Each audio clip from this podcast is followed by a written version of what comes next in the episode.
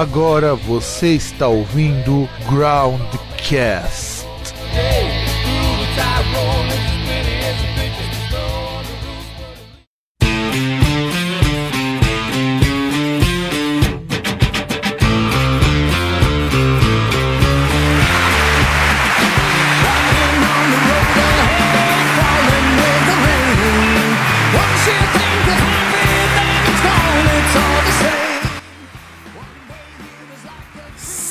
das Saudações a todos os queridos ouvintes do programa Groundcast. Eu sou Fábio Melo e eu tenho hoje a inestimável, inexorável e inextinguível honra de entrevistar aquele que é responsável pela parte, vamos dizer assim, percussiva de um dos maiores grupos de rock progressivo do Brasil, o senhor Bidu da banda Cartoon. É isso aí, galera. É um prazer para mim estar é, tá aqui representando o Cartoon, participando hoje do Groundcast e eu sou responsável pela, pela parte barulhenta da banda. É ou não é, Fábio? Ah, com certeza, cara. E aliás, e que parte barulhenta, hein? Olha, eu se fosse baterista, eu de verdade gostaria de ter metade da técnica que você usa, porque tem umas viradas, tem umas partes ali que, olha, eu realmente tem que ser muito bom fazer aquilo. Tem que ser muito bom mesmo. com certeza. A gente tenta fazer o melhor aí que pode dentro do, da, da música para contribuir mesmo com a música, independente de, de técnica e de virtuosismo, a gente tenta, na verdade, é sempre contribuir da melhor forma aí para ter a melhor música possível, né? Ah, isso que para mim é já já começando então um pouco a falar sobre você, é, em primeiro lugar, e essa foto no seu avatar é o teu filho? Essa, essa foto aí é do meu filho, isso mesmo. Poxa, que ele já tá ensinando o moleque desde cedo aí pro caminho errado, né? Pois é, ele pegou esse violãozinho aí e, e, e colocou um, um, e pegou uma baqueta e fez igual um violino de um desenho que ele tinha, tocando como se fosse um violino, aí nós tivemos que tirar essa foto aí. Não, na verdade tem que incentivar ele a, a transformar isso em alguma outra coisa. Ó, desde cedo, já tendo educação musical, isso daí é algo que para mim é muito bacana. Eu acho muito bom. Vamos ver se ele vai tomar gosto pela bateria, pelo violino, por qualquer, alguma, qualquer coisa desse tipo, não é verdade? Não, com certeza. Eu acho que o importante, além de tocar, é saber apreciar a música, né? Que eu acho que é importante para a vida, para a evolução de qualquer pessoa. A música eu acho muito importante. Ah, não, isso eu concordo contigo. Inclusive, é, começando um pouquinho agora falando sobre a parte de música, uma vez eu tava conversando com o Alex Voorhees do Imago Mortis, e ele falou uma coisa, e poxa, eu não sei se na hora eu dei risada, não sei se na hora eu realmente concordei com ele, mas Cartoon é o melhor nome possível pra banda. De onde que vocês tiraram a ideia de nomear algo com um nome assim tão genial? Vocês acharam o melhor nome pra banda? Opa, cara, o Alex Voorhees colocou assim no post: Cartoon é o, nome mais genial do mundo pra banda, e eu concordo com ele. É...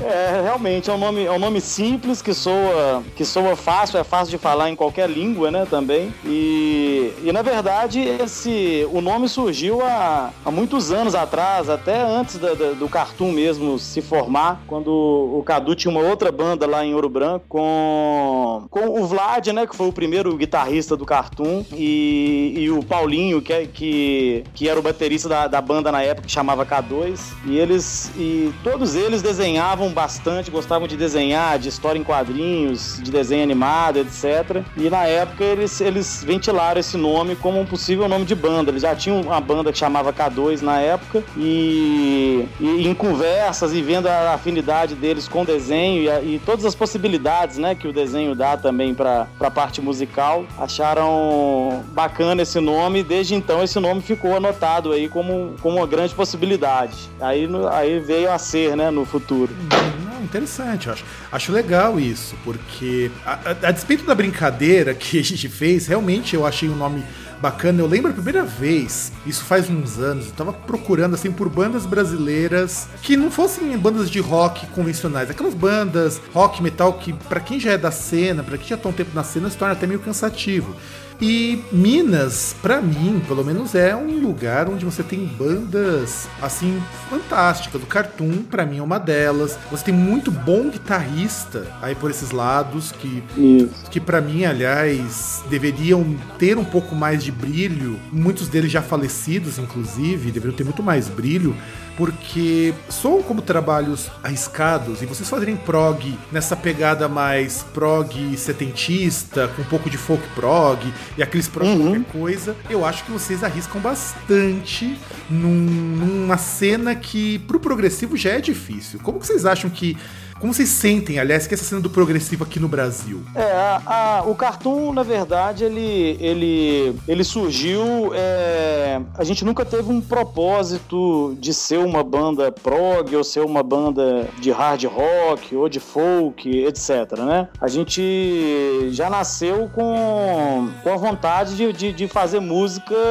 livre de, de qualquer rótulo e, e sem pensar em algum. Em, né, em seguir algum estilo específico específico. A gente tem influências de, de tudo quanto é tipo de música, desde música clássica. O, o Vlad, que, é, que foi o guitarrista, um dos fundadores da banda, que hoje não tá mais na banda, né? Então, por exemplo, o Vlad o Cadu tem formação clássica. O Kiko, que entrou no lugar do Vlad na guitarra desde o Bigorna, também tem formação clássica. Então, assim, a gente, é, além de curtir música clássica, hard rock, rock progressivo, é, algumas coisas de música brasileira e também, muita influência. É, a gente então, o nosso propósito era esse, era fazer uma, música sem estar ligado a nenhum rótulo. É, algumas pessoas é, nos classificam assim, principalmente nos três primeiros discos, como uma banda de rock progressivo. Outras pessoas que são bem progressistas mesmo, acham que a gente não é rock progressivo, assim. A gente, na verdade, não tem, não, não, não liga muito para esses rótulos e não está muito, muito preocupado com isso, né? Assim, a, gente, a nossa preocupação é fazer música, fazer música com qualidade e, e nos próprios discos, né? Mesmo algumas pessoas achando que tem uma vertente mais pro progressivo ou uma vertente mais pro, pro hard rock, sempre você encontra, o primeiro disco, por exemplo, você encontra um, um samba, tem um sambinha, tem baladas, tem música, todos os discos tem músicas que são baladas mesmo, rock rock bem balada, outras músicas são puxadas um pouco mais pro estilo hard rock. Então, assim, o cartoon não costuma se limitar a um estilo específico, e sim trazer essas influências todas que a gente tem pro, pro nosso mundo, né, pra nossa leitura, pra nossa forma de ver, de ver a música, assim, no geral. Hum. É interessante ouvir isso daí, até porque eu já achei o nome de vocês no Prog Archives, tem lá um linkzinho explicando. É, eu acho até bonito porque a importância que eles dão para esses três primeiros discos lá no Prog Archives, eu acho uma coisa muito bacana. Eles, o povo que resenha lá do fórum, eles gostam de verdade dos trabalhos de vocês. Eu até me assustei, falei, poxa, será que só eu que sou tapadão e não conheço essa banda? é, não, é sério, você, você vê os gringos falando de banda é, daqui do Brasil, vocês acham que você não, não, não tá por aqui, porque como que eles conhecem algo que tá aqui? É, ainda mais porque o que, que eu senti quando eu escutei a primeira vez o Bigor, né? Foi o primeiro disco de vocês que eu escutei. Primeiro que eu já achei muito bacana aquela ideia de fazer um prog estilo europeu, mas que não com cara de prog estilo europeu. Para uhum. mim, isso me ganhou na primeira audição. É, álbum conceitual, aquela coisa toda. O que para mim hoje só um pouco pretencioso você pegar álbum conceitual, porque você tem cada, cada porcaria que você pega é. de conceituais que eu, que eu tô me incomodando. É. E, tem, e tem um problema que para mim ainda é mais grave, é essa é, durante um tempo, e ironicamente foi o tempo que eu senti que o cartão ficou meio escondido, foi nessa onda de prog, metal, qualquer coisa, que qualquer uhum. banda que uhum. fosse um pouquinho mais técnica, você, ele já considerava como progressiva. E Isso. com relação a essa, essa parte da cena, do, cena prog em geral, o que, que, vocês acham? Vocês acham que ela tá boa? Você acha, aliás, que ela tá boa? Você acha que as bandas ainda precisam se reinventar? Porque vocês estão nesse meio, queiram ou não. Por mais que vocês não sonhem como prog, vocês estão ali. Pelo uhum. menos, pelo menos o, o rótulo ali tá colocado como progzinho e alguma coisa de prog vocês devem, devem chegar na mão de vocês. Como uhum. vocês acham dessa cena hoje? Cara, é, a, igual eu te falei, a gente não. É, é difícil de eu falar da cena prog assim, sem. sem eu, eu tá muito ligado nela, sabe? É, como eu te disse, a gente não, não tá muito ligado nessas cenas específicas. A gente conhece alguns trabalhos de, de de, bandas prog, de bandas de rock no geral que acontece no mundo, né? Mas é aquilo que você falou, é, o cenário foi muito dominado aí pelo esse, pelo esse prog, esse prog mais é, ligado ao metal, né? Que eu não sei qual, nem qual que é a classificação dele, né? Que é, que é, que é um rock ligado, ligado ao metal com muito virtuosismo mesmo. E eu vejo muita coisa, o que eu sinto, né, das coisas que eu ouço assim, é muito muito virtuosismo de graça, sabe? Só por ter é, virou um exibicionismo assim exagerado. Eu é uma coisa que não me agrada, eu não tenho muita paciência de ouvir. É, eu não tenho muita paciência de ouvir nem esse tipo que é muito exagerado. Você ouve a primeira música, você acha legal, é interessante, como até um estudo, né? Você, pô, como é que como é que faz isso? Como é que os caras fizeram isso e tal? Mas não é uma não é uma música que você para para escutar como como algo algo agradável mesmo. E ou então você tem aquele prog que é uma, uma viagem sem fim, né? De sintetizadores, de, de mudanças de ritmo e, e vai 20 minutos de música, entendeu? Então, assim, eu, é, eu não posso, eu não sou muito é, indicado para falar da cena atual, porque eu, eu, não conheço ela muito a fundo para fazer uma análise dela, mas das coisas que eu ouvi, que, que são essas referências que eu citei, é algo que eu não gosto muito. Mas tem bandas, por exemplo, o Tuafa de Dana, por exemplo, é uma banda bem interessante, que inclusive conheço a galera. Eu, eu nem sei, é, eles estão pro folk, folk metal progressivo, eu não sei qual que é a, a, classificação, você sabe qual é a classificação não, é deles? Metal, inclusive é uma banda que eu acho muito boa. Ele só, ele, só tem, ele só tem o azar de ter uma má produção, mas é uma banda muito boa. Exato, é uma banda muito legal, é de pessoas muito talentosas, assim, é um, é um som legal de ouvir. Então, assim, existe coisa boa é, é, também né, nesse meio, sabe? É, são tantas ramificações, tantos nomes que dão a, a, hoje pra. Antigamente era só rock, né? Ah, não, antigamente era muito fácil, né? Antigamente era muito então, é, então eu acho isso, assim, das coisas que eu ouço, esse é, hoje em dia, esse é meu parecer. Tem bandas como, como Calix também, que, que também não é uma banda, nem eles se consideram de rock progressivo, mas eles têm pitadas também de, de, de, de rock progressivo em alguns sons deles. Então, assim, eu sou muito aberto a, a ouvir qualquer tipo de som, desde que, que seja bom, que, que, né, que me agrade. Não, eu não ouço som só por ser progressivo ou só por ser de alguma, de alguma linha específica. Ah, isso, é, isso é importante, isso é bom saber. Até mesmo porque o que às vezes eu sinto nas em bandas, não bandas novas, não posso chamar bandas novas você, porque vocês estão aí um tempo consideravelmente alto. É, nós já somos banda velha. Já somos banda, é uma banda bastante, bastante rodada no meio musical. Exatamente. E, e o engraçado é assim, sempre que eu entrevisto alguém que é mais velho, a, a fala é sempre a mesma. Você tem um pessoal mais velho que eles realmente gostam quando você tem um som muito bem produzido, mas não tem muito saco, não tem muita paciência para o que um amigo meu chama de masturbação do instrumento. Parece que o cara. É, exatamente. Faz... é o termo técnico. É, o, termo da área. É o termo da área. Da área então, e esse é meu amigo que, assim, ele também é músico, só que não é músico profissional. Ele toca de vez em quando. Uhum. Inclusive tem uma banda de hard rock. Eles estão. É um, um monte de tiozão, muito gente boa, diga-se diga de passagem. E uhum. ele, assim, ele aprecia muito bandas que tocam bem. Ele não gosta de excesso.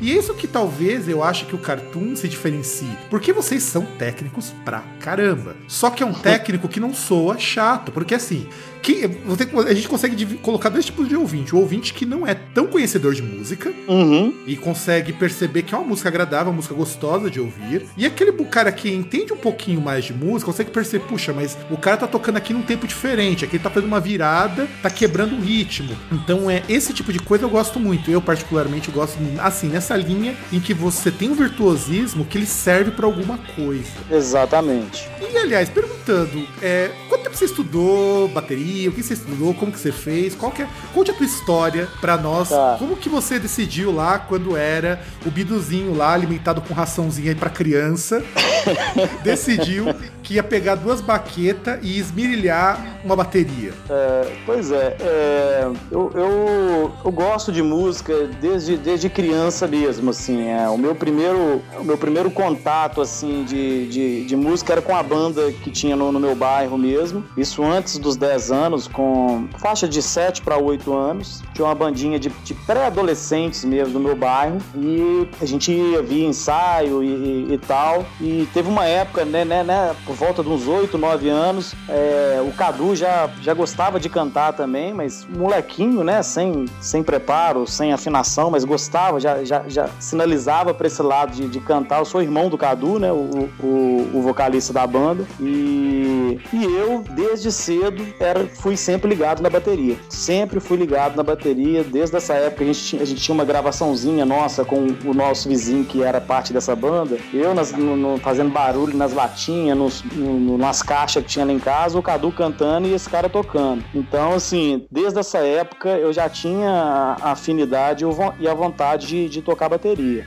Mas eu fui, eu fui ter a minha primeira bateria mesmo por volta dos 15 anos, mais ou menos. É, aí comecei a, a, estudar, a treinar, tudo autodidata, tudo sozinho mesmo, ouvindo, treinando, repetindo. Aí tinha conhecido que tocava bateria, que era mais velho, que já tinha pego aula com alguém, vinha, me passava alguma coisa, eu ficava treinando e voltava. E teve alguns momentos é, que, que, que, eu, que eu peguei aula, isso foi. Eu já tinha até gravado o primeiro disco do Cartoon. Eu cheguei a pegar aula com o Léo Pires, que é um batera aqui de BH também. E depois eu peguei aula, isso já talvez depois do estribo, ou na época do estribo, não sei. Eu cheguei a pegar alguns, alguns meses, assim, isso tudo poucos meses. Com o Léo foi seis meses, e com esse outro batera, que é o Jimmy, que é um americano que mora aqui no, em BH, um jazzista, eu cheguei a pegar mais ou menos uns dois, três meses de aula com ele e parei por falta de tempo e de grana, acabei parando, mas é um, é um, é um projeto com o Jimmy, principalmente, que eu pretendo voltar aí assim que puder para continuar essas, essas aulas, essa, esse, esse aprendizado aí. Mas é, é, é, bicho, foi muito treino, muito treino sozinho mesmo, é, sempre perguntando, sempre vivendo perto de música e perguntando e vendo como é que fazia, tentando pegar as técnicas, tentando pegar a, achar a forma de tocar melhor. Mas uma luta foi uma luta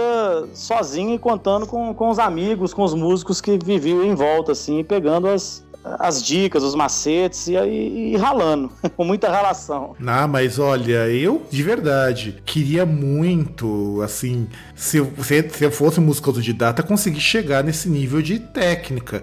Até porque no fundo, no fundo, eu falo o seguinte: é, é autodidata, mas de certo modo, você nunca deixou de estudar, nunca deixou de perguntar, nunca deixou de ir atrás. Ou seja, de certo modo, é estudo. É, não, é com muito. É autodidata com muito estudo, né? Não é autodidata tocando e, e quando dá, né? Então, assim, eu tinha tempo para estudar, eu parava. Todos os dias eu tinha um período, o que, que eu ia estudar, o que, que eu ia fazer. Então, sempre com material de outras pessoas, sempre buscando alguma coisa. É com muita relação, não é, né? Às vezes o autodidata é até, é até mais, é mais relação do que quando você tem uma escola para frequentar, alguma coisa de direcionado. Então, com certeza é com muita, com muita dedicação mesmo. É, não, e para mim isso é muito interessante, porque é muito difícil quando se pega assim bandas que exigem bastante, pelo menos eu vejo sempre isso nos músicos que eu conheço, que quanto mais exige a banda, normalmente a gente tem a impressão de que mais estudo ela demanda. E só que esse estudo as pessoas acham que é aí que eu às vezes fico muito chateado e eu pego a fala de um amigo meu que é produtor e guitarrista. Ele fala: de repente você tem uma molecada hoje que o cara estuda 15 anos e tem vontade de mostrar esses 15 anos numa música só.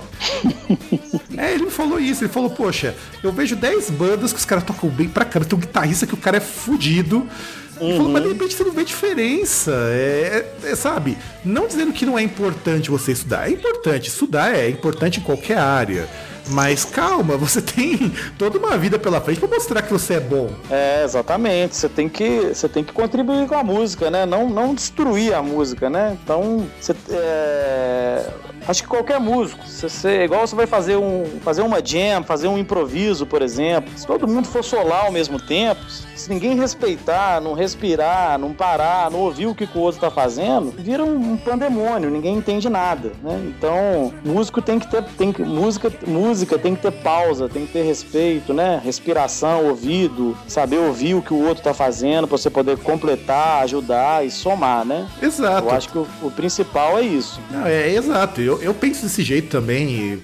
Inclusive, todas as bandas que eu acabo tomando algum apreço são bandas que eu sinto esse essa coisa, essa necessidade de você agir como banda. Por exemplo, quando eu penso hoje numa banda de progressivo, e, e eu não sei porquê, de um tempo pra cá eu voltei a ouvir banda de progressivo, depois que eu parei de escutar os experimentais, eu comecei a pegar muito space rock, é, essas uhum. coisas mais uhum. psicodélicas, essas músicas de sintetizador de 20 minutos que eu acho fantástica. eu sei, a maioria das pessoas acha um porre. Meu irmão ouve aquilo e fala: Fábio, o que você está escutando? E agora meu irmão tá lá na Alemanha, no lugar onde eles fazem muito dessas músicas. Uhum. E, e, eu gosto porque o, o que eu sinto do Cartoon quando eu escuto é que vocês juntam toda coisa. Por exemplo, tem uma música nesse no Unbeatable que parece Bon Jovi. Uhum. É muita cara de Bon Jovi. Você disse que tem a música que tem um samba. Eu senti esse samba e às vezes eu sinto muito de jazz numa música. Só que não soa do tipo, vai, eu vou colocar um, um solo de jazz, um improviso de jazz, um, uma bateria de jazz só para dizer que tem uma, uma, coisa diferente. Não, é tudo muito orgânico. E aí eu queria uhum. perguntar para vocês, que bandas que vocês gostam, no geral? O que, que vocês escutam? O que, que vocês têm como influência? Quem vocês se espelham? Enfim, qual, a, o repertório musical de vocês com relação a isso? Tá, vou tentar dar, um, dar um, um, panorama geral, assim, pelo que eu conheço da galera também. Mas eu acho que a gente tá bem, é bem, é bem afinado no, nos gostos, assim, a banda como um todo, né? É, eu vou até começar falando, falando do Brasil, que eu vou tentar, vou tentar até dar uma recordar aí do, do martelo pra cá, né? Vou, vou fazer um retrospecto aí. É, então, assim, é, Mutantes foi uma banda que nos influenciou bastante. É, é, é no, no, no, normal, né? Beatles nem se fala, todo mundo gosta de ouvir o Beatles desde pequeno, através dos pais, então Beatles é uma influência muito forte pro cartoon também. É... O, o, hard rock, de uma forma geral, né? Principalmente no, no, no, começo do cartoon, mas de uma forma geral e hoje, até hoje, né? Tá bem marcante, é tipo The Purple, Led Zeppelin, né? O, o, o padrão aí do, do, hard rock dos anos 70, essas, esse tanto de banda que surgiu nessa época. A parte folk também dos anos 70, muita coisa a gente gosta muito. Crosby, Stills Nash, Young, é, Cat Stevens, é, é, tanta coisa. Elton John, que aí Elton John é um, é um, não sei, que ele entra em todas as classes talvez, né? Do pop ao, ao rock, ao melódico, sei lá, ao folk. é, aí entra também a, a, a, as bandas de, de, de rock progressivo mesmo. É o Queen, é uma, é uma uma, uma grande influência para todos nós. Eu acho que não só para a gente, né? Para o mundo inteiro. É, Queen, o Genesis também é uma, para mim, é uma das, das, melhores bandas que já tiveram aí, principalmente nesse cenário do rock progressivo dos anos 70. É, Yes, Emerson Lake and Palmer, Pink Floyd, Vandergraaf. É, aí, bicho, é, é, infinito, né? Assim, além do, do, dos rocks, a música clássica é uma influência bem forte na, na vida da gente. A gente gosta muito de ouvir tem, as, tem a, a da, pessoal da banda, o, Ca, o Cadu e o Kiko tem formação clássica, né? O Cadu é formado em violão, o Kiko, o Kiko é formado em regência e tá formando em violoncelo agora também. E Cara, não sei, se eu for lembrando de mais coisas, eu vou falando, mas com certeza eu tô esquecendo de muitas, de muitas bandas, mas eu acho que aí já deu um panorama geral da, do, do da história do rock aí, de, de, né, de, desde o do, do rock básico aí, do, dos Beatles, que se tornou também, um, os Beatles entraram também no, um pouco do hard rock, entraram também no rock progressivo, é, aí passando pelo folk, por, por, baladas, por, por tudo, acho que eu passei um pouco por tudo aí do, do, do cenário do, do, dos anos 70. E vou falar de uma, de uma influência, assim, a, atual, uma banda que eu, que eu, gosto muito de ouvir, aí eu vou falar por mim, eu sei que o pessoal da banda gosta também, que é o Muse. Oh, aí é sim, banda, cara, não. Né? Aí sim, essa é uma banda porreta. Eu acho uma banda muito foda. Eu já vi classificação deles também de como rock progressivo, é, é, é rock progressivo, rock, rock não sei o que. Então também eles têm várias classificações pro som deles. Mas é uma banda, é, eu considero uma banda de rock. Eu, não, não, eu acho difícil pôr rótulo para eles. É uma banda livre também que criou uma, uma identidade, uma identidade própria. Eles têm misturas é, bem sutis de coisa eletrônica que que é, é, essa sutileza é muito bacana, a forma que eles conseguem construir. Eles conseguiram fazer um, um, um, um rock atual do, de uma forma nova, né? Com, com identidade própria e, e, e, e, deixando claro as influências dele nas músicas também. Mas não deixa de ser uma coisa nova, uma coisa, uma coisa que soa moderna, né? Então é uma banda que eu, que eu gosto muito, todos da banda gostam e ouvem também. Não, é. Você falou do Muse. Eu admiro muito o Muse porque eles conseguem fazer exatamente isso que eu sinto no som do Cartoon também. É um som que ele é bastante trabalhado, é, é chega a ser até uma coisa meio doentia quando você para para escutar e prestar atenção na forma da composição deles.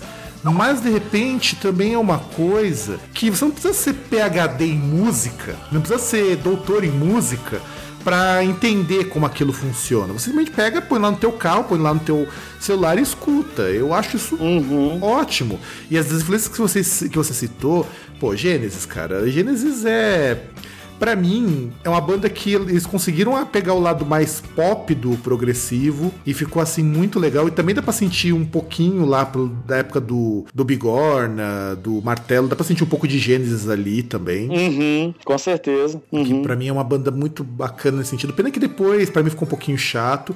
Eu senti, é. um pouco, eu senti um pouco de Marillion também nas composições de vocês. Ainda mais por esse lado meio pop que vocês arriscam. Uhum. Marillion pois foi... é, o engraçado que o, o, o, o Marillion, por exemplo, ele, pelo menos, é, aí eu vou falar para mim, de mim e do Cadu, né? É, eu acredito que o Kiko também, o Rafael, nós nunca conversamos sobre, assim. Mas o, o Marillion não é, um, não é uma banda que a gente escutou. Eu, eu e Cadu, principalmente, é, o, o, o Marillion, as músicas que eu já escutei deles, na época que eu escutei, que foi, pouquíssimas coisas, me remeteu, me remeteu talvez é, de uma forma errônea ou, ou, ou, ou algum pré-julgamento que eu fiz na época, eu não cheguei a ouvir depois, a, a, a uma, uma, espécie de imitação do Gênesis, principalmente do Peter Gabriel, né, do vocal. Mas eu, eu acredito que eles não se limitam a isso, mas é, eu não ouvi. É uma banda que, que eu praticamente não ouvi. Eu não posso. Não, claro. Né? E você tá é... certo nessa coisa de imitação do Gênesis, porque você sabe que de, uma época, acho que os anos 90, que para mim é a fase mais ruim do Marillion, eles uhum. soavam muito como Gênesis, o pessoal caía de pau, muito, muito fã caía de pau mesmo, falando que, pô, agora vocês estão parecendo Gênesis. e é bem isso mesmo, você não tá errado. Provavelmente algumas músicas que você escutou já é dessa fase. Entendi. Que é mais Gênesis mesmo. Tanto que o Marillion eu gosto de só de dois discos. Eu acho a banda fantástica, mas eu só escuto dois uhum. discos. Que inclusive são os discos que eu comprei. Porque o resto eu tentei ouvir não desceu. É, eu gosto, o pior é isso, eu gosto do Marinho, eu gosto da banda, eu gosto das composições dele. Eu não consigo escutar algo, tudo. Eu acho muito. É, chega um momento que é muito repetitivo, então para mim isso é bastante complicado. Entendi. E aí uma coisa também, agora vamos falar um pouquinho sobre o Unbeatable lançado uhum. em 2013, que é um disco com uma pegada mais pop, inclusive. É, aí eu tenho que fazer o meu disclaimer. Eu, assim, é um, é um disco muito bom. Eu, na verdade, é um disco muito bom. Mas sabe, depois que você passa pela trilogia do Estribo, Martelo e Bigorna, que assim, tá, a produção do, deles não era tão boa quanto desse, mas sei lá, eu, assim, é um disco bom, mas ele me soa muito mais aquela coisa de que, ah, agora eu tenho que mostrar pro mundo que a banda existe. E não, e não que isso seja errado, porque afinal de contas viver de underground não, não, paga, não paga os boletos, né? Não paga os boletos. Mas assim, é um disco legal, mas talvez eu acho que não é pra mim, entende? Entendi. Assim, uhum. mas é um disco bom, eu gosto do disco. Eu só não gosto da mesma forma que os anteriores. É só. E aí eu queria perguntar sobre é, como que foi fazer esse disco, como foram as críticas que, que vocês ouviram de bom, o que vocês ouviram de ruim? Enfim, com relação a esse disco, como foi o processo dele todo, desde fazer até as críticas? Não, legal. O, o Unbeatable, ele tem, ele, ele foi concebido assim para ser um disco, um disco que soasse é, mais cru no sentido assim de, de, de, cada instrumento falar mais por si do que existir uma, uma um, muitas sobreposições de instrumentos na, na própria música. Então é um disco que é baixo, batera, guitarra e teclado de uma forma mais crua, mais na cara mesmo. É... Foi um disco bem, bem desafiador pra gente, assim, porque é... ele traz realmente composições mais simples, né? A forma de pensar a música de uma forma mais simples, e isso é, isso é, é, é muito trabalhoso pra gente também, mas ao mesmo tempo muito prazeroso, porque o, que, o que a gente gosta de ouvir, o que a gente ouviu, as nossas principais influências, é, são, são músicas assim, são canções, são, né? É, então, assim, pra gente foi um desafio realmente fazer o disco. É, ele, ele, apesar é, dele, dele, ter algumas músicas de um formato mais simples, eu cito é, várias aqui, por exemplo, igual a, a, a Times Running, por exemplo. É uma música que, que, que vai bem pro lado. Pro lado ela, ela tem uma pegada é, progressiva também. A, a segunda música do disco, qual que é o nome, gente? Esqueci da música do disco. você, você lança o disco, você Go The Chariot? Isso, exatamente. Ela também tem uma pegada, ela é uma mistura aí de um, de um hard com uma pitada de, de progressivo também. Então, assim, esse disco ele vem, ele tem, eu acredito que seja um disco, ele tem mais, ele, ele, é, ele é conceitual no sentido de da, das composições. Ele é um, um disco mais, mais, como é que eu posso dizer? Ele, ele tem uma unidade em termos de composições, de, de som, mais do que os outros. Os outros, como eu te falei no começo, é um disco que tem. É, é, ele tem uma música muito progressiva, ele, ele tem uma balada, ele tem uma música só de, de, de vocal e, violão ou piano. Então, esse, esse, esse disco ele tem uma unidade maior em termos de, de, de, de som, de, de, de sonoridade mesmo. E a gente tentou buscar uma, uma, uma qualidade também, que é o que a gente vem, acho que fazendo, evoluindo em cada disco, uma qualidade de gravação também que a gente conseguiu, que eu acredito que seja o melhor disco nosso em termos de gravação. Eu acho que é o melhor disco em termos de composição também, mas em termos de gravação, sem dúvida, mesmo quem não concorde com a parte de composição, é que é o meu a, caso. a parte de gravação, sem dúvida, ele é, é, o disco mais, mais legal que a gente fez. Não, é engraçado porque quando eu escutei esse disco, é, inclusive quando eu fiz a resenha, eu pensei o seguinte: é o melhor disco do Cartoon em termos gerais mas é o disco que eu menos gosto. Então eu acho, eu acho engraçado isso. Porque, por exemplo, assim, eu, eu acho que esse disco, por exemplo, o trabalho de voz, ele tá impecável. Ele tá uhum. maravilhoso. Você consegue ter aquele vocal extremamente trabalhado, até aquele vocal hard rock sujão, que são coisas uhum. que eu uhum. gosto. Mas assim, a linha de composição dele, isso você tem razão. Não é uma coisa que Porque assim, como eu conheço a banda antes, isso talvez me, me estranhou um pouco. Eu, uhum. eu peguei pra escutar hoje essa entrevista e falei, puxa, mas não é que o disco é legal mesmo?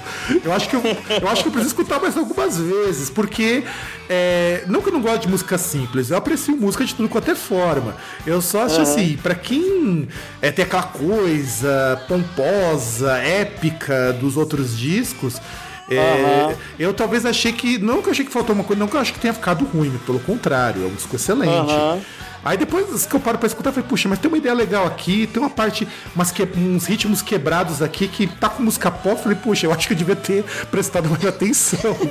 Mas eu acho que o interessante é isso, assim, é, é, é, muito bacana você conseguir, é uma coisa que você falou do Muse aí que eu acho, que eu acho interessante, que eu acho que é, que, que é uma das coisas mais difíceis que existe na música, é, é, é o cara fazer uma música, é, que é o, eu tô citando o Muse, né, como exemplo, que ela pode ser ouvida por um leigo e quando você é um, um, e quando vai ser ouvida por um cara que, que, que curte muito som, que tem um ouvido diferenciado, que, né, que pra música, ele, ele encontra coisas fantásticas assim também de diferencial. Não é uma música simples, simples por simples, sabe? Ela tem, ela, ela tem, ela tem dentro dela ali você consegue.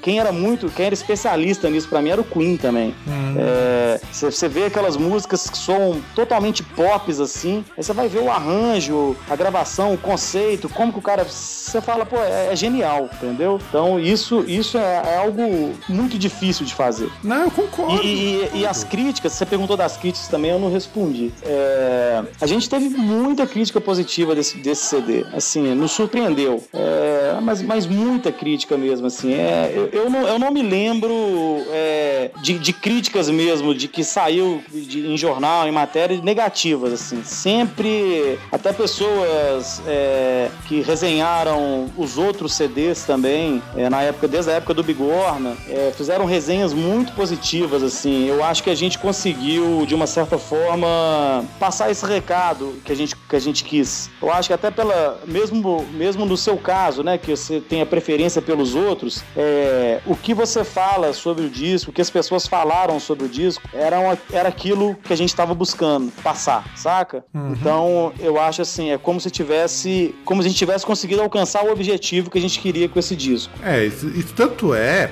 que a única crítica negativa que eu li foi justamente uma crítica no site do Prog Archives, que de cinco vocês tomaram dois nesse disco. Uhum. Por, porque assim, é, existe uma coisa, eu não sei se os outros jornalistas fazem isso, mas eu sei que eu faço. Sempre uhum. que chega um CD na minha mão, eu vou ler tudo que já escreveram sobre ele para ver se eu não vou me repetir. Entendi. Porque eu pesquisei, eu, eu vi, tem um amigo meu, o João Messias, ele ama esse disco, ele acha esse disco fantástico, mas ele gosta de uma coisa mais, mais simples, mais direta, uhum. mais pop. Então, eu, acho, eu vejo o seguinte, dizer que ah, o disco ele é ruim, como foi dito lá no Prog Archives. Não, ele não é ruim. Pelo contrário. É um disco fantástico. Tanto ele é fantástico que eu, numa segunda, numa quinta audição, né? Porque eu, eu ouvi várias vezes o disco antes de fazer a resenha. Depois uhum. eu parei para ouvir antes de fazer a entrevista. Eu ouvi hoje enquanto estava indo trabalhar para fazer entrevista, porque eu precisava, vou perguntar sobre o disco, perguntar alguma coisa, eu tenho que lembrar o que, que eu ouvi também, né?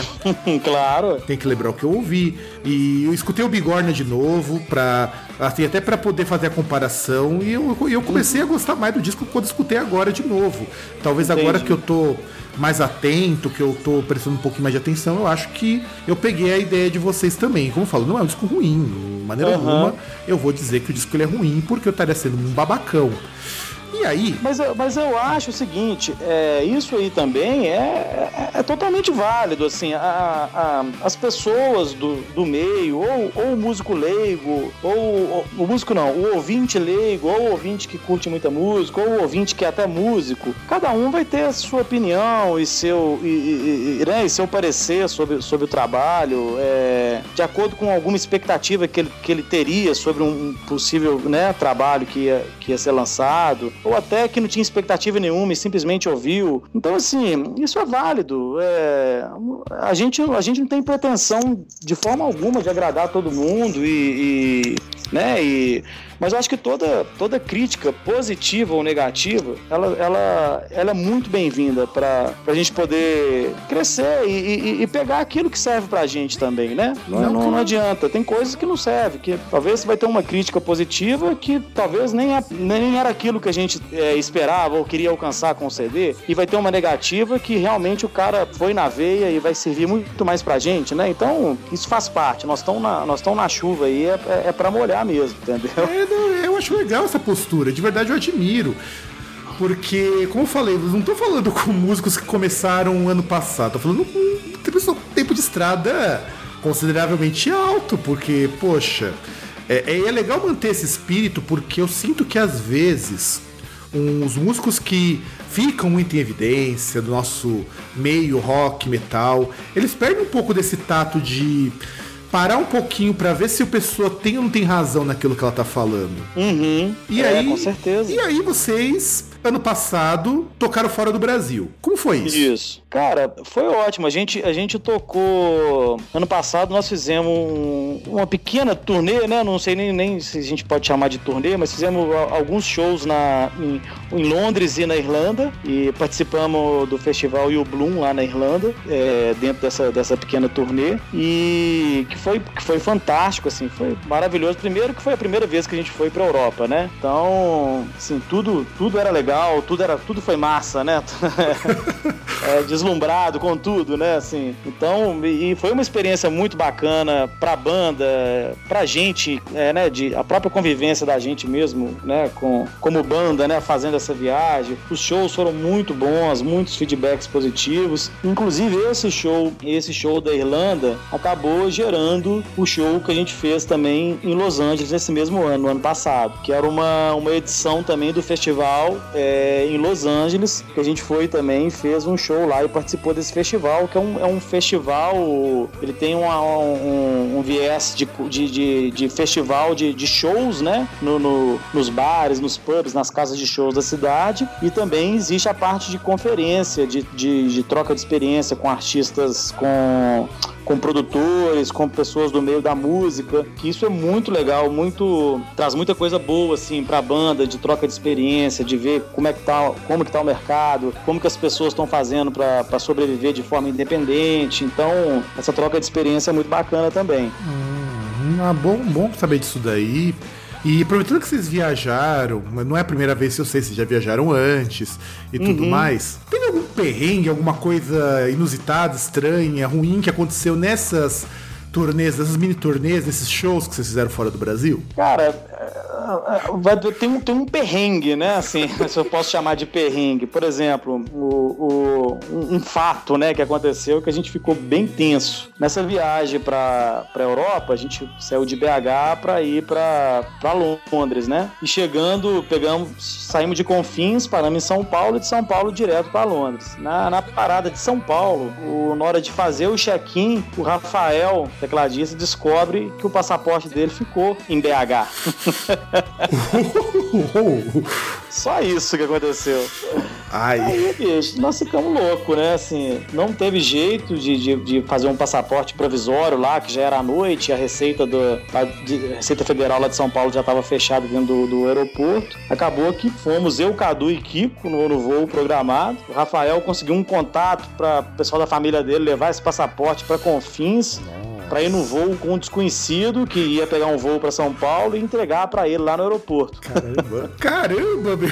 É, e ele tentar um voo depois no outro dia para Londres, sozinho, sacou?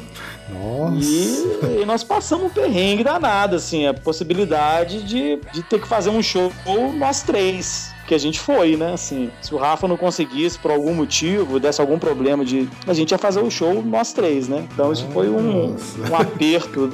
E para entrar, e para entrar em Londres também, quase que nós fomos barrados, assim. Nós ficamos lá num canto esperando, o cara foi, voltou, foi, voltou. A gente já tava preparado para voltar. Não, na verdade você já, tava, você já tava pensando assim, ó, olhando pro três, ó, qualquer coisa cola na parede, né? Isso, foi, foi tenso a entrada, essa viagem aí de ida toda, né? Contando esse problema do, do Rafael e a entrada de nós três lá na parte de, de entrar mesmo, né? Da migração lá de, de, de, de Londres. Foi, foi bem intenso. Ah, é que, é que, é, é que olhar pra você, é três mineiros. Ah, vou querer ficar aqui, né? Foda, né, cara? Não, é, eu, eu, eu, eu acho triste isso. O pior é que esse tipo de coisa com imigração, eu já vi bandas que não conseguiram tocar porque teve visto negado no país. Ainda porque vocês foram no país de boa. Imagina se daqueles países tipo é, Croácia, Indonésia, que lá o pessoal para barrar estrangeiro não precisa de desculpa. É só ele não entra com a tua cara. É, é complicado, cara. Complicado. Londres, eu, antes de ir, eu, eu, tinha, já tinha informação que da Europa ali é um, é um dos países bem complicados de entrar, assim. É, depende muito do humor do cara que tá te atendendo lá, saca? Então, assim, dito e feito, foi bem complicado a entrada lá, foi bem tenso. Mas graças a Deus eu, deu tudo certo lá e depois o Rafa conseguiu o voo também, chegou menos 24 horas depois e já tava tava lá, acabou que deu tudo certo. Nossa, mas que, que, que, que tristeza isso, cara, porque. Não, eu, eu ficaria muito decepcionado se o cara chamasse lá pra salinha e falasse, não vai. Nossa, imagina a gente. Mas pra essa tá... programação, primeira vez que tá indo. Nossa, a gente não conseguisse entrar, ia ser uma decepção grande demais. Por isso a dica é: entra pela Alemanha, entra por qualquer outro país, que é mais fácil depois você entrar na Inglaterra. Pois é. Eu sei disso Fica porque... a dica, né? É, meu irmão, a primeira vez que ele foi foi pra Noruega, ele fez vindo da Itália. É, cara, complexo mesmo. Não, é complicado, eu acho complicado. Mas é interessante pro pessoal saber que a vida de músico não é só alegria. É, não, que isso, que isso. E aí, é, vamos falar um pouquinho sobre leis de incentivo à cultura. Hum. Como que elas foram, qual a importância delas para gravação dos projetos, para realização das coisas relacionadas ao cartoon? É, eu acho assim, é, ela é muito importante para a gente ainda, apesar de, de cada dia estar tá mais difícil é, você conseguir captar o recurso, né? Às vezes tem uma certa facilidade em aprovação do, do projeto, mas captar o recurso é tá, tá sendo algo muito difícil. É, a gente lançou o Bigorna, conseguiu fazer com o Bigorna, foi o nosso, nosso primeiro projeto mesmo de lei. A gente conseguiu fazer ele inteiro na, através da lei. Isso foi muito bom, que no, nos permitiu, além de uma liberdade assim de gravação, de escolher o estúdio, ter muitos músicos é, gravando com a gente, teve, né, o disco tem várias participações. É, a gente conseguiu fazer um lançamento muito legal no, no Palácio das Artes aqui em BH. O, o, o CD vinha com uma revista em quadrinhos, contando a história toda, né, uma revista em quadrinhos em português, contando a história como se fosse um, um, um livreto mesmo da, da ópera. Então, assim, a gente conseguiu fazer uma produção legal desse disco graças à lei. O, o, o último disco, o Unbeatable, também teve um, uma ajuda da lei. Ele não conseguiu bancar o CD inteiro, mas é uma, foi uma força boa aí pra gente conseguir fazer essa produção. Essa produção foi feita no Rio, né? Grande parte desse disco, o, o grande não, o produtor é do Rio, o, o Tomás Allen, e, e a gente gravou o disco todo lá, fora os teclados que foram gravados aqui em BH no estúdio do Skank. Então, assim, conseguimos fazer também uma produção legal. Então, assim, é, é muito importante. Pena que tá muito difícil e, e de, de, captar os recursos, né? E, e as grandes empresas normalmente estão já têm os seus, os seus projetos específicos já né, mapeados, assim, então tá ficando cada vez mais difícil captar a grana. Mas é importante, ela precisa de, de uma regularizações melhores, assim, por parte, por parte dos governos para poder incentivar mesmo quem realmente tá, precisa, né? Muitas vezes a, a verba dessa, de, incentivo vai para artista já consagrado que não precisa disso, né? Então tem esses problemas que a gente enfrenta aí, mas é, é importante. Além, além dos, da, dessa parte de lei de incentivo, existem os editais de passagem que a gente utiliza, né? Por exemplo, para viagem para a Europa, é, para a Europa não, desculpa, para viagem para os Estados Unidos, que nós fizemos é, em 2014, a gente conseguiu pelo edital federal as, a, a verba para as passagens para a gente ir e voltar. Então esses editais existem existe no nível é, federal e existe no nível estadual também esses editais, essa possibilidade de, de conseguir através do governo um, uma verba de ajuda para executar essas viagens aí. É, e você falou uma coisa, né, eu, eu, eu acho interessante para quem utiliza isso daí. Uma vez eu estava lendo uma discussão num, num grupo que eu participo lá no Facebook e uma, uma matéria que eu li por lá eu achei interessante que é assim: essa necessidade de você ter um financiamento público é o que permite que você consiga ter obras que não necessariamente tenham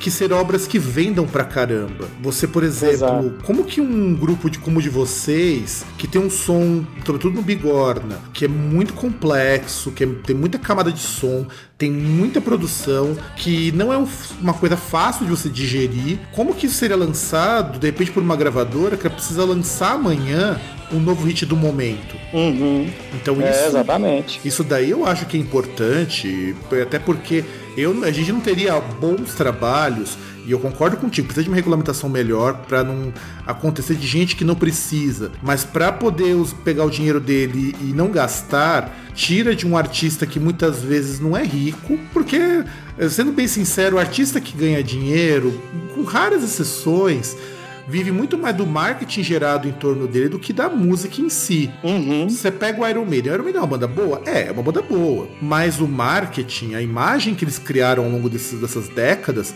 vende mais do que a própria música. Tanto que é aquela coisa, eles podem lançar um disco horroroso que vai vender muito. E é para pessoas falarem mal. Uhum, com certeza. E Metallica, assim, não dizendo que essas bandas não, não merecem estar lá, merecem. Eles são consagrados porque não são bandas ruins, são bandas extremamente profissionais. Mas eu sinto que de repente uma um artista nacional que já tem um público bom na sua cena, já consegue captar recursos próprios com show, tem gravadora que apoia e de repente lança algo via governo federal, é, é triste. Eu, eu, eu, acho que esse daí tá sendo muito egoísta com o resto. E é claro que ele vai ser muito fácil, vai ter uma aprovação muito mais fácil, porque bate uma, por exemplo, uma Ivete Sangalo para pedir lá a Lei Rouanet para a empresa, vai ter aprovação, consegue ver muito mais fácil do que vocês. Claro, a visibilidade que o cara vê no, no patrocínio para um, um cara já consagrado, a visibilidade da marca dele é muito maior do que para um, alguém desconhecido, né? Então, é, o negócio é que a lei permite isso, né? Infelizmente, a gente, a gente carece aí de uma regulamentação mesmo que, que, que possa beneficiar melhor quem, quem precisa, né? E aliás, Realmente. falando nisso, é, já, que, já, que você, já que você falou que seu irmão tá é formado em música e tudo mais, vocês conseguem viver de música ou vocês precisam de um trabalho alternativo? Cara, cada um aqui tem uma tem algo trabalhos paralelos à música, outros ligados à música, mas não ao cartoon, né? Eu, eu por exemplo, trabalho com TI, tecnologia da informação. É... já dei aula de bateria, já, já, já, já, já tive renda também extra, assim, o cartoon com música, mas já desde 2000 e 2008, mais ou menos, eu trabalho com, com TI, tecnologia da informação, é, numa empresa aqui em Belo Horizonte. O, o Cadu, eu toco em outras bandas também, né? É, além do Cartoon, é, eu tenho alguns trabalhos aqui de, com bandas cover aqui em BH também, que de querendo ou não gera uma renda também extra. Mas minha principal fonte lá é, é meu trabalho com, com TI mesmo. O, o Cadu, ele, ele dá aula de, de violão e de voz também, é, como renda extra, e também toca em outras bandas em BH também de, de cover. O Kiko, que é o guitarrista, ele, como eu te falei, ele é formado em regência, então ele, ele tem vários trabalhos no, no ramo da regência aí, com corais, com orquestras aqui em BH. É, toca, ele toca guitarra também numa orquestra, na, na, como músico contratado na Orquestra de Ouro Preto. Fez várias viagens até para fora também com essa orquestra, gravou um DVD com o seu Valença também, sendo guitarrista com essa orquestra. Então, mas o, o Kiko é, é, o Kiko e o Cadu 100% do trabalho ligado à música, mas não ao cartoon, né? A parte da, da renda dele. E o Rafael, o Rafael até pouco tempo atrás também trabalhava numa, numa empresa de, de do ramo musical aqui em BH e agora também ele tá ralando aí para arrumar outros trampos. Mas a gente não consegue é, viver do cartoon hoje em dia, de renda do cartoon. Isso não consegue. Infelizmente ainda não. Ah, é, não, mas é, é, eu acho interessante porque, por exemplo, por exemplo TI, é, eu vejo muitos músicos que trabalham com TI, trabalham com propaganda. É, eu conheço muitos também. E eu, assim, eu acho interessante porque tá, tem um trabalho, publicidade é um trabalho que são assim muito exigentes, eles sugam muito. Eu tenho amigos meus em TI que eles chegam finais de semana e estão esgotados, eles não aguentam. Exatamente. E assim, você ainda consegue tempo para manter a banda, você tem, você é um herói. é um herói. Eu eu dando aula, se eu fosse manter banda, que eu trabalho dando aula, eu ficaria louco, porque já sei que são trabalhos que consomem. E ter uma banda acaba sendo também, no fim das contas, um trabalho. Talvez não remunerado do jeito que vocês gostariam. Uhum. Mas ainda, pelo menos, pelo menos o cartoon ainda consegue trazer alguma alegria para vocês. Não, com certeza. É... A gente rala muito, assim, com esses trabalhos paralelos, né, para que a gente tem fora o cartoon. E a carga de trabalho nossa é muito grande, então a gente tem que pegar aí horários da noite, finais de semana, para poder ensaiar, produzir, fazer tudo ao mesmo tempo. Então, assim, é um, é um, é um trabalho árduo mesmo. A gente, a gente faz e tá, e tá aí até hoje porque a gente gosta muito do que a gente faz e acredita muito naquilo que a gente faz. Hum, Mas não é, não é algo simples, não. Tem hora que gera, que, que, que beira o esgotamento, assim, físico mesmo, para conseguir manter isso tudo aí, sabe? Fácil, não, é, não é fácil, não. E uma coisa, novo disco, previsão, vocês estão fazendo alguma coisa? Quando sai? Pois é, nós estamos é, nesse momento, assim, ralando intensamente é, em cima do novo disco. É, a ideia é gravar esse disco esse ano e para lançar no começo do ano que vem. A nossa proposta é ou conseguir lançar esse ano ainda, mas com a possibilidade de, de gravar e lançar no ano que vem para fazer algo mais um pouco mais tranquilo nesse processo de lançamento. Então, a, a princípio é isso. Nós estamos preparando também. Nós vamos em final de julho e agosto, é, principalmente agosto, nós vamos voltar lá para os Estados Unidos, lá pra, principalmente para Califórnia, mesmo estado da Califórnia. Estamos fechando uma, uma, uma, uma, uma turnê lá também para essa, essa região. Não, é, temos alguns shows já fechados, mas ainda está é, sendo ainda fechada a parte da turnê ainda para gente, a gente ir para lá em agosto. Então, a, a princípio, nós estamos nesses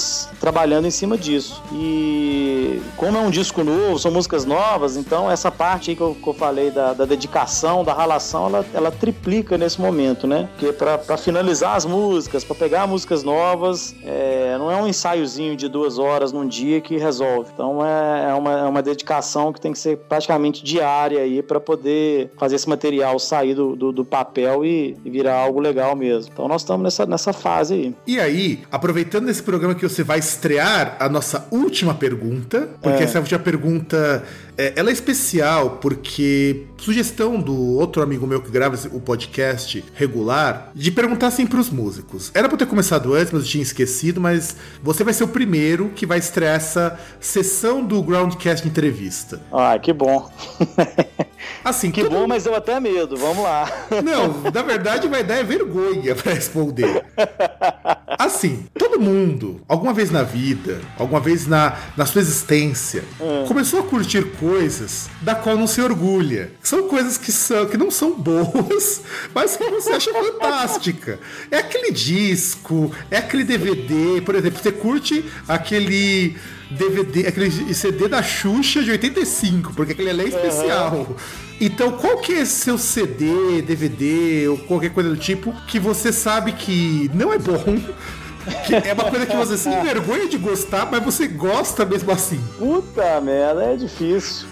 Porque tem, tem coisas que eu, que eu gostei na, na, na minha adolescência ou, no, na minha fase de, de, de, entrar na adolescência que, na verdade, eu nem tenho vergonha, não. Assim, eu simplesmente não curto mais, mas valeu a época que foi, me, né? Não... Ah, eu posso citar alguns exemplos aí, assim. Putz, que... Mas, mas tem que ter alguma coisa, tem que ter alguma coisa que você curta aí. muito como, como, como vergonha, não, mas são talvez algo que eu não ouço mais hoje em dia. Por exemplo, eu já, eu já gostei de. É, esse eu tenho até um pouco de vergonha, assim. É, eu já ouvi, por exemplo, engenheiros do Havaí, sacou? Puta, mas isso daí realmente. eu, eu sinto vergonha.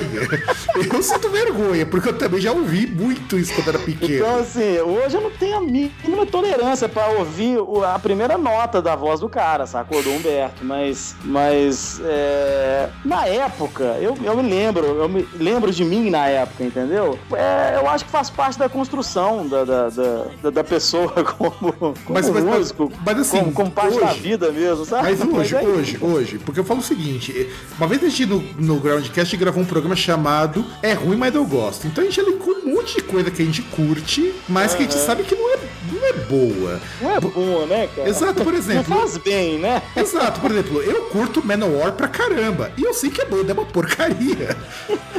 Porra.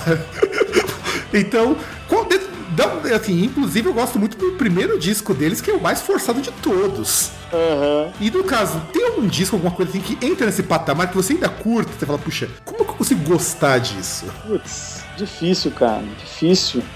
Ixi. Algum pop obscuro, alguma música, alguma música eletrônica não, não, não desejável. A gente tem vários exemplos disso. Ah, cara, tem, tem por exemplo, eu, eu, gosto de umas, de umas, de umas farofas assim dos anos, eu chamo de farofa, né, dos anos 80, tipo é, uns White Snake baladão assim, aquelas bem colocado, bem colocado. É. Cara, esse meu, Is This Love, sei lá cara... como é que é o nome daquela música lá, por exemplo, cheio de eco, cheio de efeito, aquela caixa, pá, com, parece que tem até água na caixa, sabe, da bateria. Ah, bicho, eu curto, velho. Eu curto essas baladas, sabe? Mas, mas é. Mas, mas, mas, é vergonhoso. Então você para pra pensar. Não, White Snake você pegou pesado. Eu devia, ter, é verdade, citado, eu, devia, eu devia ter citado isso no programa porque eu adoro White Snake. Justamente essas musiquinhas que são as mais zoadas do White é, Snake. É, eu curto o cover dele, por exemplo, o, o Stormbringer do The Purple, que é o cover dele e o Glenn Hughes. Porra, é um disco fenomenal. Assim, eu sou fã do cara. O, o Cacho o cara foda, mas essas baladas aí são. Não, essa... é pra qualquer um, não, sacou? Não, essas baladas aí realmente são comprometedoras, cara. Não, verdade. Esse realmente fecha com chave de ouro. É, eu quero muito agradecer a participação, foi muito legal. É, eu que agradeço, Fábio. Obrigadão pelo, pelo convite, assim, é um, é um, é um prazer, assim, trocar ideia com, com, com, você. Você é um cara muito, foi muito sincero na, na, nas suas colocações, isso é importante demais. É, isso passa credibilidade, né? É, isso é muito legal, assim. Sempre que, que a gente puder participar do programa, tiver coisas que a gente possa participar ou colaborar, você pode contar com a gente aí. Ah, é bom saber disso, é bom saber disso. A gente precisa mesmo de gente assim para discutir coisas, até nos programas regulares, porque o podcast, o Groundcast é isso daí mesmo. Você percebe que é tudo na sinceridade. A gente não tem pauta, não tem roteiro, não tem frescura. As perguntas são as mais bizonhas possíveis, mas é assim que a gente monta o programa. E deixa um último recado para os nossos ouvintes, para as pessoas que vão ouvir esse programa, vão lá baixar no iTunes e vão falar, finalmente acabou essa jossa. Bom, galera, primeiro agradecer a, a, a, a, participação no programa e a, a todos vocês aí que estão ouvindo e, e curtem o Cartoon ou estão conhecendo agora pela primeira vez. Espero que vocês é, busquem o Cartoon na internet, Facebook, entrem em contato com a gente, qualquer coisa que precisar, coisas que não ficaram claras na entrevista ou que vocês queiram saber a mais, pode, pode procurar a gente aí nas redes sociais. Nosso site é cartoon.mu e buscar a gente no Facebook também, Banda Cartoon. A gente está aí à disposição para trocar ideia, conversar, tudo aí em prol da, da música, da, do amor à música e a vontade de fazer uma coisa legal aí. Vamos nessa. E todos esses links estão aqui embaixo, como você se comunica com a banda, como você conhece, como adquire o disco, se for o caso. Exato. E gostaria muito de agradecer a todos vocês que nos ouviram. Espero que tenham gostado muito do programa, assim como eu gostei bastante. E nos vemos na semana seguinte. Não sei com qual programa, não sei com qual a pauta, porque a gente decide todas as coisas meio nas coxas, igual, igual as entrevistas vêm nas coxas, mas vocês vão pensar que tá tudo organizadinho, tudo certinho, tudo ensaiadinho, mas isso daí é, quem sabe faz ao vivo. E um grandiosíssimo abraço a todos e tchau!